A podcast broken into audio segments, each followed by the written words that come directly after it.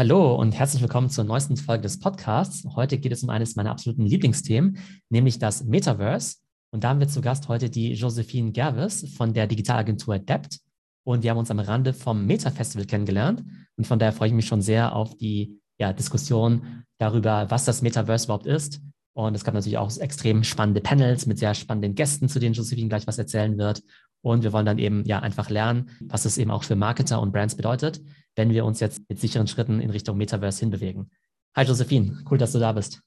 Hi, schön da sein zu dürfen. Vielen lieben Dank für die Einladung. Stell dich doch mal kurz vor, erzähl doch mal, was du machst und vor allem, was auch Debt macht. Also ich bin Marketing- und Business Development Direktorin bei Debt.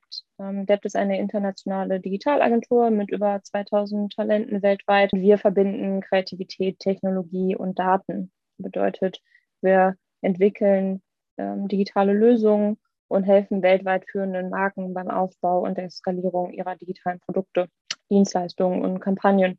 Und so arbeiten wir zum Beispiel für Top-Marken wie Samsung, Bose, Otto, Douglas, Hunkemöller, you name them. Wir sind in 15 Ländern vertreten. Uns gibt es seit 1996. Und sind das dann eher, aber eher digitale Präsenzen, wie jetzt zum Beispiel Webseiten und Online-Shops oder geht es da um digitale Marketingkampagnen? Wie kann man sich das vorstellen? Na, es geht im Prinzip um alle Lösungen, die man als Unternehmen braucht, um digital erfolgreich zu sein. Das heißt, ja, genau, es kann eine Präsenz sein wie ein Shop oder auch eine Website, kann aber auch genauso eine App sein. Es kann die Herausforderung sein, Traffic auf die Seiten zu bekommen. Das heißt, dann sind wir beim Thema Digitalmarketing.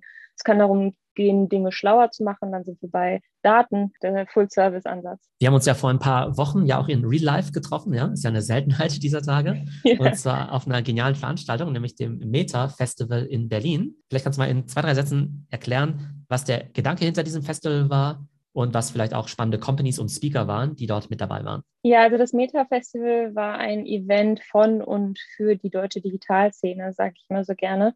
Das heißt, wir haben am 23. September über 40 renommierte Köpfe aus Marketing, Tech und E-Commerce, 120 geladene Gäste in Berlin und rund 4000 äh, BesucherInnen virtuell zusammengebracht. Und äh, das Besondere war dabei, dass sich alle physisch in Berlin als auch virtuell in einer 3D-Eventlandschaft äh, treffen konnten und begegnen konnten. Ja, wir hatten extrem spannende Brands und auch das Who Who der deutschen Digitalszene dabei. Das heißt, unter anderem natürlich dich, aber wir hatten auch Vertreter von Facebook, Decentraland, H&M, Deezer und Parship dabei, aber auch ein Philipp Westermeier von der OMR, ähm, Diana zu Löwen als Influencerin, Tarek von About You, you name them. Genau, war auf jeden Fall ein extrem guter Mix. Das hat sich dann eben auch in den Panels auch wiedergespielt und in den Diskussionen. Darauf kommen wir ja gleich.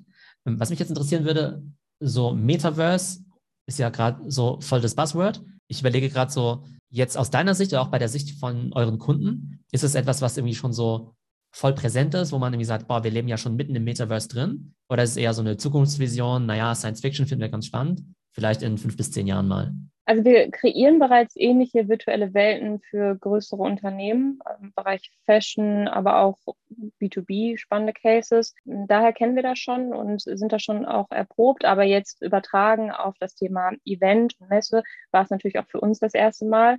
Aber wir haben uns gesagt, wir haben keine Lust mehr auf diese klassischen Konferenzen. Ihr kennt das alle, ne? diese endlosen Videocalls, Zoom-Fatigue.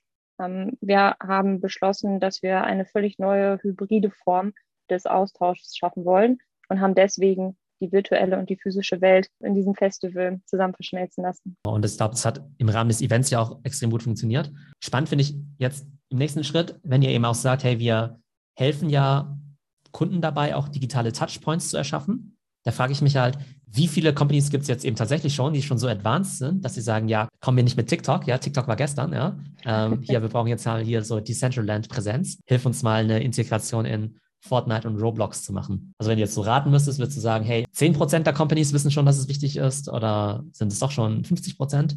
Bei wie vielen ist dieses Thema Metaverse und auch digitale Welten denn schon so wirklich auf der Tagesordnung? Also ich glaube, wenn du jetzt alle Unternehmen grundsätzlich nimmst, dann sind es sicher nicht äh, 10 Prozent, aber wenn man sich mal anschaut, die starken die, oder die Unternehmen, die im Bereich E-Commerce stark sind, dann ist, glaube ich, der Prozentsatz sehr viel höher. Die Unternehmen, mit denen wir aktuell an diesen Projekten arbeiten, sind in einer gewissen Weise auch alle führend in der digitalen Welt. Das heißt, die haben auch alle Erfahrung mit äh, digitalen Präsenzen, beziehungsweise haben auch alle schon eine digital starke Brand aufgebaut. Aber es gibt tolle Beispiele da draußen. Erst letzte Woche wieder ich äh, war sehr beeindruckt von Balenciaga und Homer Simpson zum Beispiel. Ne? Also es gibt immer mal wieder tolle Highlights und das sind Leuchttürme in der Industrie. Also man sieht ja, dass äh, gerade eben die Luxusfirmen da ja auch total voranstreiten, was ich total cool finde, weil das erste Vorurteil ist ja immer, ja, das sind ja irgendwie so Kiddies oder Gamer oder Gen Z oder sowas, ähm, die brauchen wir ja nicht, die haben ja irgendwie alle kein Geld. Ähm, A, sind die ältesten Gen Z ja auch schon 26 Jahre alt.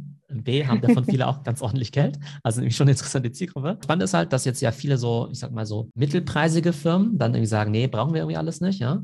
Die können sich das ja gar nicht leisten. Und auf der anderen Seite halt irgendwie die Luxusfirmen wie Balenciaga oder Gucci und so ja total gut damit fahren, Integration eben in Roblox zu haben, eben eine Fortnite-Kollektion sowohl physisch als auch digital. Das finde ich eben total spannend und da sieht man dann eben auch, welche Brands dann früh eben solche Trends irgendwie erkennen und dann eben auch schon da ja so eine Präsenz zeigen und auch einfach halt ihre Kunden da abholen. Ja, also wir hatten auch zum Beispiel Taschkin dabei, ein äh, Hybrid Fashion Designer, der auf dem Meta Festival gesprochen hat und der hat gesagt, das fand ich ganz interessant, das Interesse an virtueller Mode und auch dem Verkauf von virtueller Mode ist riesig, denn Mode an sich ist altmodisch.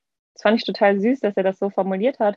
Das zeigt einfach, dass viele Industrien darüber nachdenken müssen, wie sie nicht den Anschluss verlieren beziehungsweise Vorreiter sein können bei einem Feld, was gerade noch so offen ist. Es gibt ja diese Brand Artefakt, die habe ich auch kurz vorgestellt äh, während meines Vortrages. Ne, die haben ja das Ziel, so das digitale Supreme oder das digitale Gucci zu sein. Und die machen ja ganz viel digitales Sneaker-Design. Und das Interessante ist, dass die gesagt haben, naja, ganz ehrlich, wir kennen ja diese Sneaker-Collector-Szene. Die kaufen die Sneaker, tun die halt einfach verpackt halt in ihren, quasi in ihren Tresor rein oder halt in ihre Sneakersammlung oder so, aber werden die ja niemals tragen und auch niemals äh, auspacken. Dann sagen sie, ja gut, ist doch eigentlich besser und nachhaltiger. Diese Sneaker gibt es halt eh nur digital, wenn es eh nur ums Sammeln, also ums Traden und Spekulieren geht. Und dann machen wir einfach irgendwie NFC-Sneaker, so dass wir ein cooles Design haben, aber rein äh, ne, so virtuell gerendert, meinetwegen noch in Augmented Reality oder 3D aber zumindest nicht physisch. Gleichzeitig über die Blockchain und über NFT gehört dir das Ding auch und du kannst es meinetwegen auch verkaufen. Und die haben dann manchmal solche Aktionen, wo du dann auch die Möglichkeit hast, den tatsächlich auch noch den physischen Schuh auch noch zu kriegen, wenn du halt den digitalen Token dann hast. Und die haben dann auch gesagt, ja gut, also viele nutzen das erst gar nicht. Also es gibt halt so viele Leute, ne, weil es ist ja ein bisschen komisch, weil wenn du aus der normalen Welt kommst, dann sagst du ja immer, ja, äh, dieses Digitale, das ist ja irgendwie nichts wert. Und die Leute, die halt voll in dieser digitalen Welt drin sind, die sagen, ja, was soll ich denn mit diesem physischen Ding? Ist ja irgendwie voll nervig. Da muss ich ja nur drauf aufpassen und das kann kaputt gehen. Mir reicht eigentlich diese digitale Ownership so schon. Das können wir alles sozusagen intellektuell nachvollziehen. Aber bist du schon so weit, dass du sagst, hey, ganz ehrlich, digitale Fashion oder digitales Make-up finde ich irgendwie genauso cool oder sogar besser als das physische Counterpart? Ich persönlich bin, glaube ich, jetzt kurz davor, weil ich auch tagtäglich jetzt in meinem Job darüber spreche. Und ich finde den Gedanken, auch Geld zu investieren in mein virtuelles Profil, finde ich spannend. Und ich glaube, es gibt einfach ein Argument, das lagend ist. Und zwar, es gibt Dinge, die ich mich vielleicht in der physischen Welt gar nicht traue. Zum Beispiel das riesige, pompöse Kleid. Aber virtuell traue ich mich das, weil es gibt ähm, zum Beispiel ein tolles Event äh, im Metaversum. Da möchte ich besonders aussehen. Aber das, dann muss ich mich ja jetzt nicht 3000 Euro Kleid äh, von meinem, äh, auf meinen Schreibtisch, ne, von meinem Schreibtisch stellen, sondern dann kann ich überlegen, ähm, inwiefern das einfach virtuell toll zu mir passt und es dann tragen. Ähm, solche Gedanken finde ich ganz interessant. Ich bin jetzt noch nicht aktiv in die Umsetzung gegangen, aber ich bin kurz davor. Glaubst du aber, dass, nehmen wir an, wir besuchen jetzt in Zukunft jetzt ähm, Events jetzt im Metaverse, irgendwelche Ausstellungen, Galerien, vielleicht irgendwelche coolen Launches, also quasi der virtuelle Red Carpet, dann willst du natürlich cool aussehen und dir auch digitale Fashion kaufen. Denkst du, dass du dann lieber quasi als du selbst gehen willst, als Josephine mit irgendwelchen coolen digitalen Klamotten? Oder wie findest du dieses ganze Thema Avatare, zu sagen, hey, ich möchte eigentlich lieber als Avatar da rumlaufen, ob das jetzt irgendwie ein Mensch ist oder eine Katze oder sonst was, weil es ja mittlerweile ja auch Leute gibt, die wirklich viel Geld für diese Avatare bezahlen. Die Repräsentanz von meiner Identität halt in der digitalen Welt. Ja, personalisierte Avatare finde ich super, weil sie einfach wieder eine Möglichkeit geben, sich ganz anders auszudrücken. Und auch auf dem Meta-Festival gab es die Möglichkeit, ähm, die Avatare anzupassen. Finde den Schritt zu sagen, ich bin ich und ich kann mich virtuell kleiden, mich virtuell schminken und dadurch mein Aussehen verändern, finde ich noch einen Schritt konsequenter und passt persönlich besser zu mir, weil ich trotzdem Josephine bleiben möchte. Ja, ich habe auch noch nicht den passenden Avatar für mich gefunden. Also wenn ich den finde, dann brauche ich vielleicht doch nicht mehr das 3000 Euro NFT-Kleid, aber mal gucken. Also ich finde das mit diesen ganzen Avataren ja ganz cool. Ich sammle ja auch einige davon. Ich habe jetzt noch nicht, auch noch nicht den gefunden, den ich sozusagen für mich für immer benutzen möchte, für mich persönlich. Das heißt, ich hatte ja irgendwie auch schon mal Bored Apes oder Cool Cats und so und fand die irgendwie alle ganz cool, aber habe die dann auch wieder verkauft, um damit wieder andere Sachen zu machen. Das heißt, ähm, ich habe jetzt noch nicht so dieses Ding, wo ich sage, dass es halt wirklich so ganz, ja, mich so darstellt. Wobei ja jetzt äh, eben auch wieder von dieser Firma Artefakt ja dann auch bei dieser neue Release rauskommt. Die heißen ja wie Clone X. Das sind dann quasi auch solche 3D-gerenderten Modelle, also mit denen du dich dann auch durch diese virtuellen Welten bewegen kannst. Und weil die auch digitale Fashion machen, kannst du auch noch deren digitale Fashion kaufen und miteinander kombinieren. Also da bin ich relativ gespannt. Und vielleicht ist da eben dann eben so eine dabei, den ich dann eben auch behalten möchte.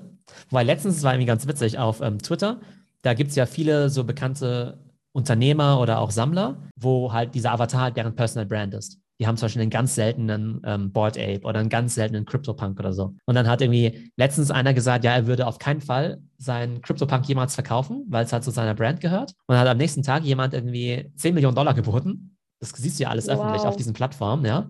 Ähm, hey, wir möchten irgendwie diesen CryptoPunk kaufen mit 10 Millionen. Der hat dann sofort auf Twitter gesagt, ja, ich, auf gar keinen Fall, das lehnt er irgendwie ab, weil er unter anderem auch sagt, dass ja seine Brand irgendwie, quasi seine Personal Brand dran gebunden ist mhm. und auch verschiedene Firmen, die er quasi aufgesetzt hat, wo dieser Avatar irgendwie auch noch eine Rolle spielt. Und das finde ich total interessant, weil sozusagen in der normalen Web 2-Welt sprechen wir auch viel über Personal Brands, ne, irgendwie mhm. Gary Vee oder Oprah Winfrey oder diese ganzen ne, Personenmarken, was ja auch total wichtig ist, ja auch ein wichtiger Trend.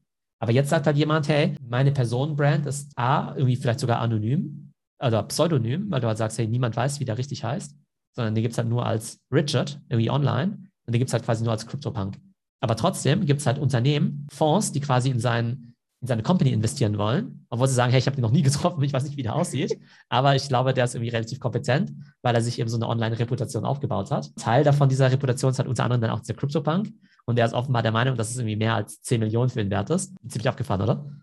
Verrückt, völlig verrückt. Aber ich bin grundsätzlich mal gespannt darauf, wie viel Geld zukünftig in diese Industrie fließen wird. Ne? Weil es wird einfach viel stärker in die breite Masse gehen. Und ich bin gespannt, inwiefern auch äh, Fashion Brands, aber auch Kosmetik Brands zukünftig das als ernsthaften äh, Weg äh, einschätzen, um Geld zu verdienen. Ich bin mir mit den Zahlen nicht so ganz sicher, aber ich meine, das gesamte NFT-Volumen letztes Jahr war irgendwie unter 100 Millionen. Und heute gibt es manche Tage, wo schon irgendwie 150 oder 200 Millionen umgesetzt werden, also an Trading-Volumen. Dieses Jahr läuft man irgendwie auf 20 Milliarden oder sowas raus. Das heißt, irgendwie einfach total verrückt. Das heißt, der Markt hat sich einfach irgendwie jetzt so ver 300-facht innerhalb von einem Jahr. Und man sieht ja auch, dass eben auch Brands wie jetzt Deutsche Gabbana jetzt ja auch äh, eigene NFTs rausgebracht haben. McDonald's hat jetzt ja auch NFTs rausgebracht, sogar auch in China. Und also ich denke, es wird ein ziemlich großes Ding sein. Ich finde, es hört sich immer so verrückt an, wenn man jetzt sowas sagt wie, irgendwann werden wir mehr Geld ausgeben für digitale Fashion als physische Fashion. Hört sich erstmal total crazy an. Aber genauso crazy war es vielleicht vor zehn Jahren zu sagen, wir kaufen mehr Klamotten online ein als stationär oder kaufen alle unsere Lebensmittel irgendwie online. Was die letzten 10, 20 Jahre ja gezeigt haben, ist, dass wenn es eine gute digitale Experience gibt, dann machen das die Leute in der Regel auch. Klappern sich dann gar nicht unbedingt so stark an dem physischen, bis natürlich auf die guten Deutschen mit ihrem Bargeld. Ja, ich finde das auch gar nicht so unrealistisch, weil ganz ehrlich, wenn ich Homeoffice mache, und das mache ich zurzeit sehr, sehr viel, dann kommt es auch mal vor, dass ich da locker im Jogger sitze. Aber vielleicht möchte ich mich ja ganz anders präsentieren. Ne? Also ich glaube, es ist sehr naheliegend, weil einfach die Art und Weise, wie wir leben und uns präsentieren in die Außenwelt ganz anders geworden ist. Ne? Ähm, kommen wir mal zum Festival selbst. Du hast ja schon spannende Gäste auch genannt, die auch dabei waren von Decentraland, auch von Facebook. Da gab es ja auch unterschiedliche Panels und Sessions. In der ersten Session, da ging es ja auch um das Big Picture. Was da vielleicht so war, war so ein interessanter Insight, den du da mitgenommen hast und den du vielleicht auch teilen möchtest. Ja, wir haben im ersten Panel darüber gesprochen, inwiefern das Metaversum zukünftig fester Teil unseres Lebens wird. Und äh, da war zum Beispiel Raphael dabei, der Trendscout von Vitra, aber auch Dan von Facebook. Und Dan hat sich eine spannende Frage gestellt, und zwar, warum wir ins Metaversum investieren sollten und warum Brands das nicht unterschätzen dürfen.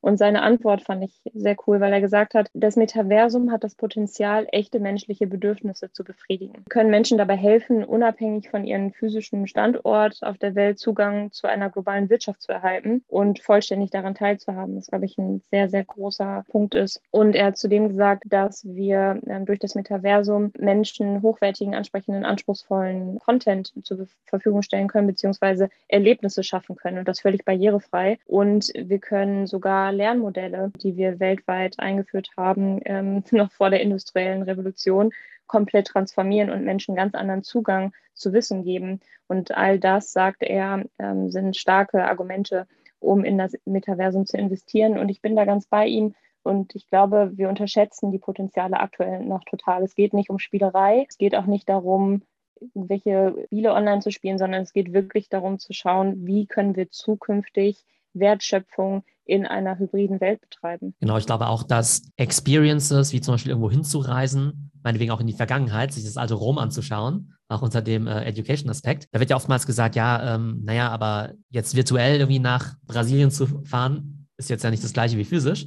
Und dann sage ich, ja, äh, einerseits richtig, auf der anderen Seite ist es auch extrem teuer und es können halt irgendwie nicht irgendwie 5 Milliarden Leute oder 8 Milliarden Leute irgendwie überall in der Welt irgendwie rumreisen. Das geht halt einfach nicht. Also aus finanziellen Gründen, aber natürlich auch irgendwie äh, ökologischen Gründen. Und von daher finde ich es schon sehr, sehr gut, dass man dann eben Top-Experiences dann eben auch mehr Leuten zugänglich machen kann. Je realistischer das ist, desto besser natürlich. Ne? Also irgendwie Bilder sind ja immer besser als ein Textbuch.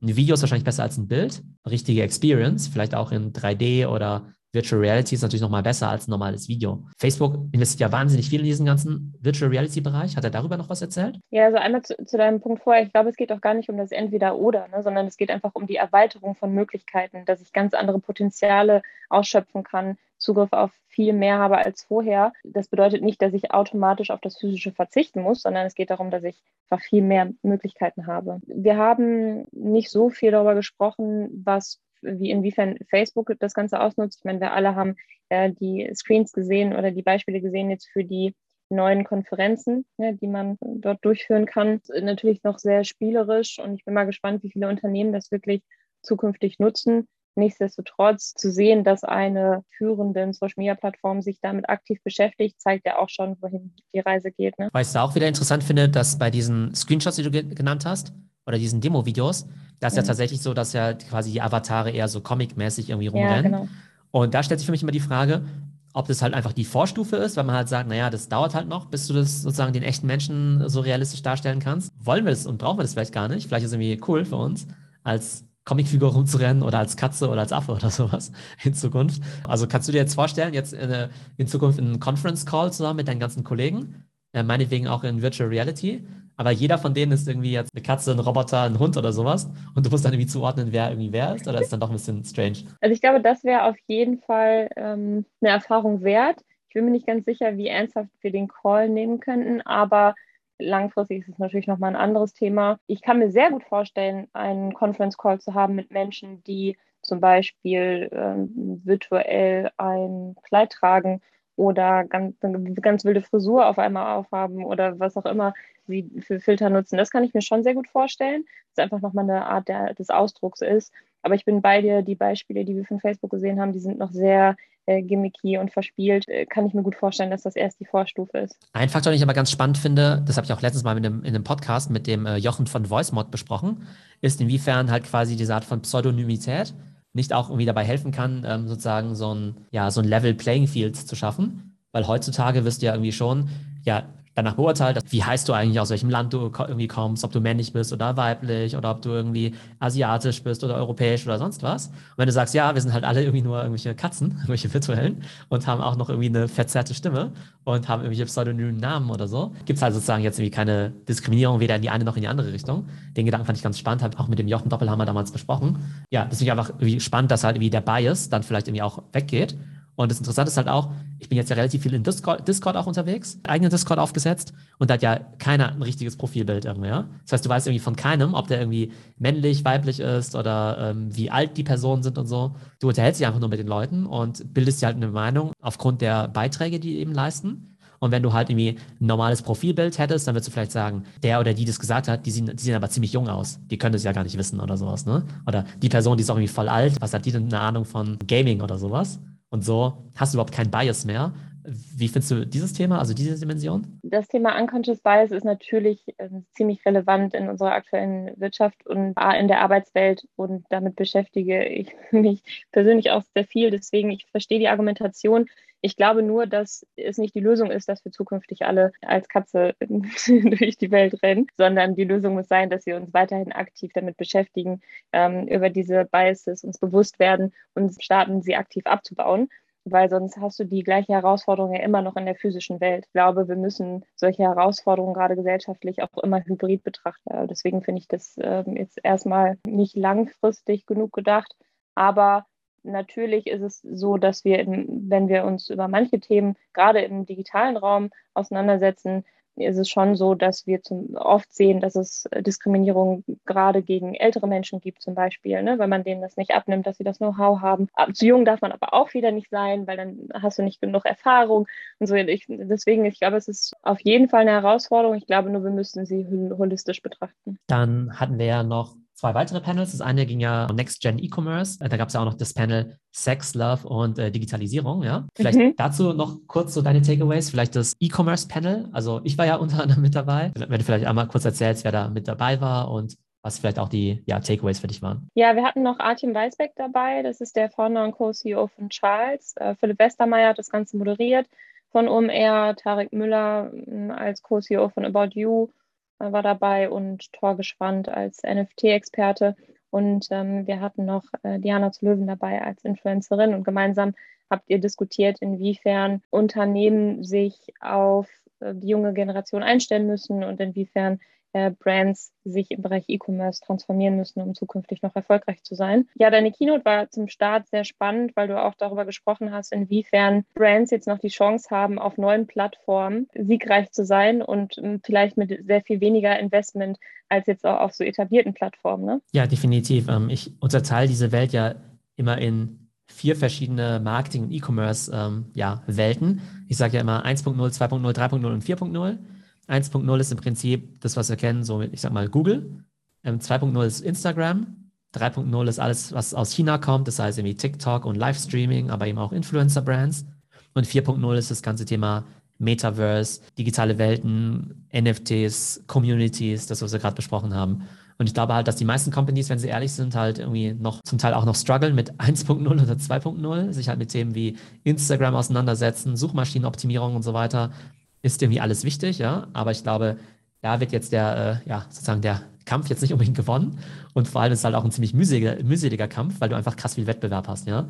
Also jetzt irgendwie der Erste irgendwie bei Google zu sein, ist halt irgendwie relativ schwierig. Aber den besten Discord aufzusetzen, ist vielleicht ein bisschen einfacher oder ein cooles NFT zu launchen und so. Und deshalb bin ich eigentlich immer ein großer Fan davon, dass Companies sich halt eher natürlich mit den neuen E-Commerce und Marketingwellen und Trends auseinandersetzen. Da sehe ich ja immer so diese ne, verschiedenen ne, wie habe ich sie genannt, die vier Cs, China, Content, Community und Crypto. Mhm. Und das sind halt so für mich so die Spielfelder, wo du einfach gut sein musst, dass du halt sagst, ja, okay, Instagram und Google, das machen wir gar nicht oder das lassen wir so nebenbei laufen. Aber wir müssen halt irgendwie lernen, was, welche Trends aus China kommen, so wie dieses Livestreaming. Von Creatern kann man ja super gut lernen, wie man solche Creator-Brands dann eben launcht, wie so ein Mr. Beast zum Beispiel mit seiner Burgerkette. Ähm, das dritte C war eben Community, das heißt, wie kann ich eben wirklich nicht nur Fans für meine Marke generieren, die halt irgendwie brav meinen Content angucken und brav meine Produkte kaufen, sondern sich halt auch noch wirklich einbringen und vielleicht sogar co-createn in so einer Community. Ne? Community ist ja so ein riesen Buzzword, aber jeder, der vielleicht auch so eine starke WhatsApp-Gruppe hat oder eine starke Discord-Community, der weiß dann, okay, da steckt viel mehr dahinter, als jetzt einfach nur Follower, die irgendwie TikToks angucken. Und der vierte Teil ist dann eben wirklich so dieses Thema Crypto, dass du halt sagst, hey, über sowas wie NFTs kann ich eben A, ganz spannende Produkte eben bauen, wie Produkte, die eben nur Eigentümer meiner Tokens kaufen dürfen also eine Art exklusiver Access, aber dass dann eben die Leute eben nicht nur Konsumenten werden, sondern auch Eigentümer, sondern sagen, hey, ich investiere quasi in deine Vision der, deiner Firma, kaufe mir diesen Token, aber wenn die Firma super erfolgreich wird, dann partizipiere ich eben auch dran, weil die Firma im Wert steigt und damit eben auch der Token. Ja, das fand ich sehr spannend an dem, was Torge präsentiert hat zum Thema NFTs, weil es nochmal gezeigt hat, dass wenn wir uns nur auf die bekannten Anwendungen von NFTs beschränken, ähm, wir die Potenziale unfassbar unterschätzen. Ne? Und wir werden unsere Krypto-Wallet in Zukunft nicht nur als Zahlungsmittel nutzen, sondern auch als Zugang zu Erlebnissen und Dienstleistungen in der digitalen Welt. Und er hat erklärt, dass ähm, NFTs eine neue Stufe der digitalen Gesellschaft ermöglichen, ne? dass wir zukünftig durch NFTs in der Lage sind, Zugang zu einer Gesellschaft zu haben, die wir vorher nicht hatten und da hat er auch nochmal das Thema äh, DAOs angesprochen, ne? also Decentralized Autonomous Organizations. Und dass wir uns vielleicht zukünftig aussuchen können, in welcher virtuellen Welt wir leben, beziehungsweise in welchem virtuellen Land wir uns auch äh, äh, zu Hause fühlen und welcher digitale Start vielleicht ähm, besser zu unseren Werten passt, als da, wo wir uns gerade physisch lokal aufhalten. Ne? Vielleicht noch unser letztes Panel, da ging es ja auch um genau Sex, Liebe und Digitalisierung. Wer waren da die Panelgäste und was waren da so die ja, spannenden Themen? Ja, das war mein Highlight-Panel, deswegen habe ich, äh, das haben wir das zum Schluss gemacht. Da haben wir darüber diskutiert, in welchen Einfluss Technologie auf unser Liebes- und unser Sexleben hat. Da haben wir zum Beispiel mit Mark, Co-CEO von Parship, darüber diskutiert, wie sich auch Dating-Plattformen verändern müssen. Und Mark hat zum Beispiel gesagt, dass Technologie das Problem ist aktuell. Ich erinnere mal an diese Swiping-Kultur, die wir so haben.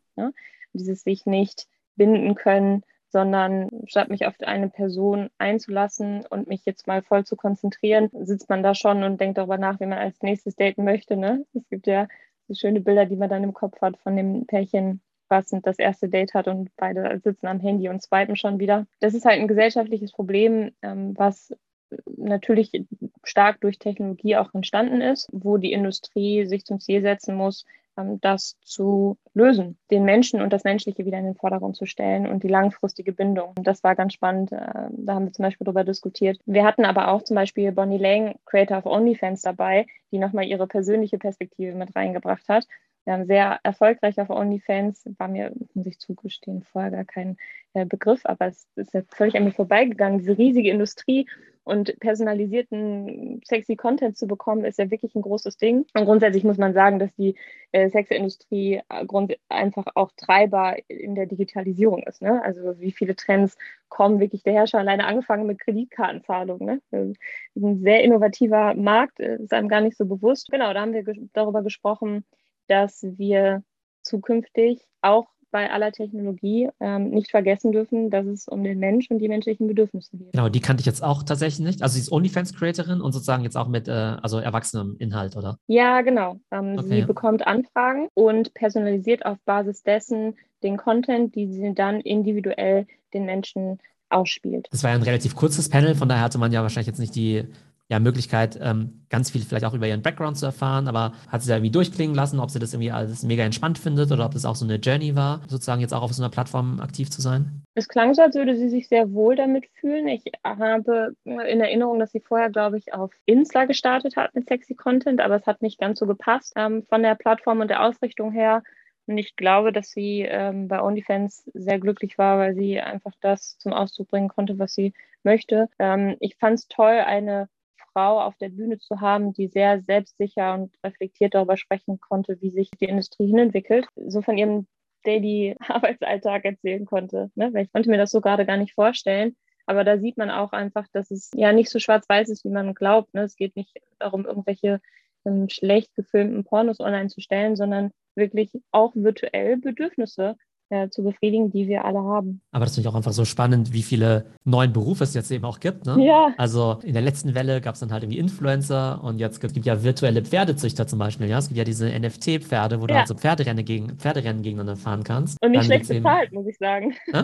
Ja, was bestimmt, ja. Da gibt es natürlich Crypto-Trader, da gibt es eben Leute, die ausschließlich irgendwie Affenbilder traden, ja, also Affen-NFTs, das gibt es ja auch. Dann irgendwie OnlyFans-Creator und so. Also einfach eine ziemlich spannende Welt. Und ich glaube, da ist es für Leute, die sich nicht 24-7 damit beschäftigen, halt schon relativ schwierig, dann natürlich up-to-date zu bleiben. Deshalb sind aber natürlich solche Events wie eures natürlich auch sehr hilfreich, um das Ganze auch so ein bisschen Big Picture einordnen zu können. Aber ich kann irgendwie schon total verstehen, dass wenn du jetzt irgendwie Leute in den Winterschlaf gegangen wären vor fünf Jahren, ja, und die wächst irgendwie heute auf und erzählst denen irgendwie von all den Sachen, über die wir heute gesprochen haben, dann würden die auch denken, hey, die haben ja die haben sie ja nicht mehr alle. Äh, OnlyFans-Creator, äh, Affenbilder, die irgendwie eine Million Dollar kosten.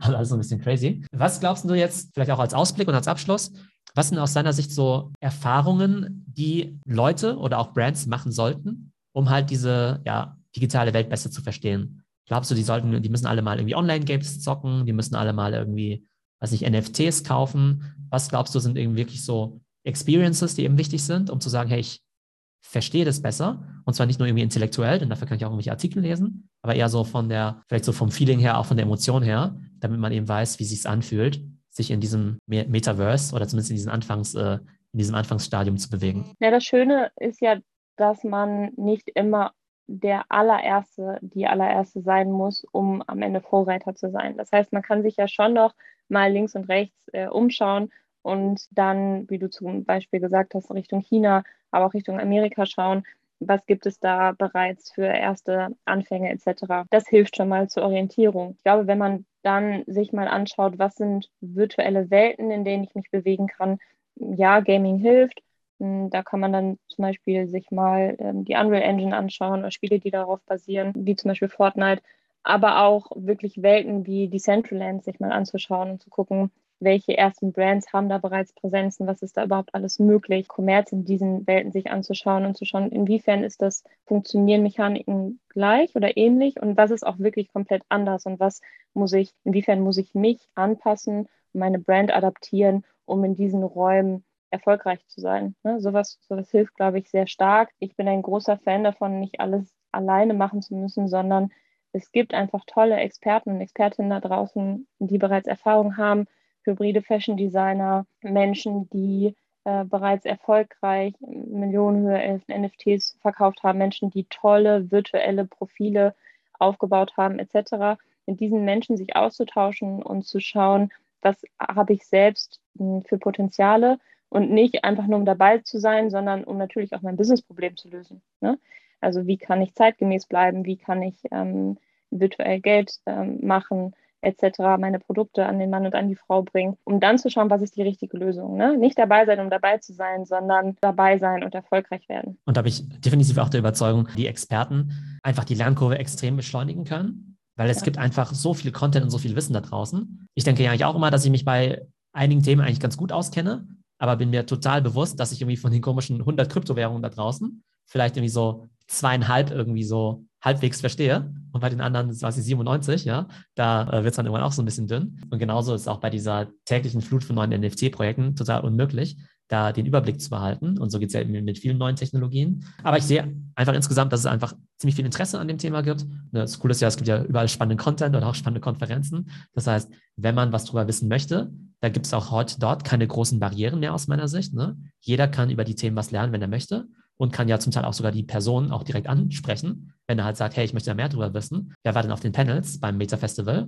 Die finde ich ja mit ja, drei Klicks irgendwie auf LinkedIn und meistens sind die auch noch extrem äh, hilfsbereit und äh, teilen auch gerne ihr Wissen. Von daher glaube ich, es gibt total viel da draußen zu lernen. Es gibt total viele Ressourcen und man muss sich halt einfach nur die Zeit nehmen und halt gucken, welches von diesen, in welches dieser tausend Themen man sich da vertiefen möchte. Was ist denn vielleicht zum Abschluss vielleicht noch eines der Themen, wo du sagst, hey, da möchtest du persönlich dich eben noch ja, mehr weiterbilden in den nächsten Monaten. Weiß nicht, ist das dann digitale Fashion? Ist das dann sowas wie Decentraland?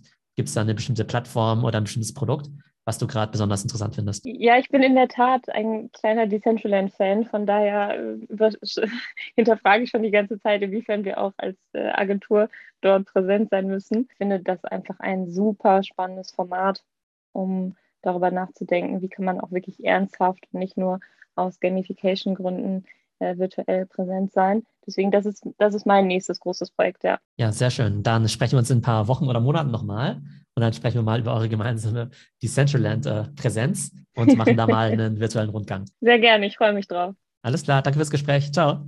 Danke dir, ciao.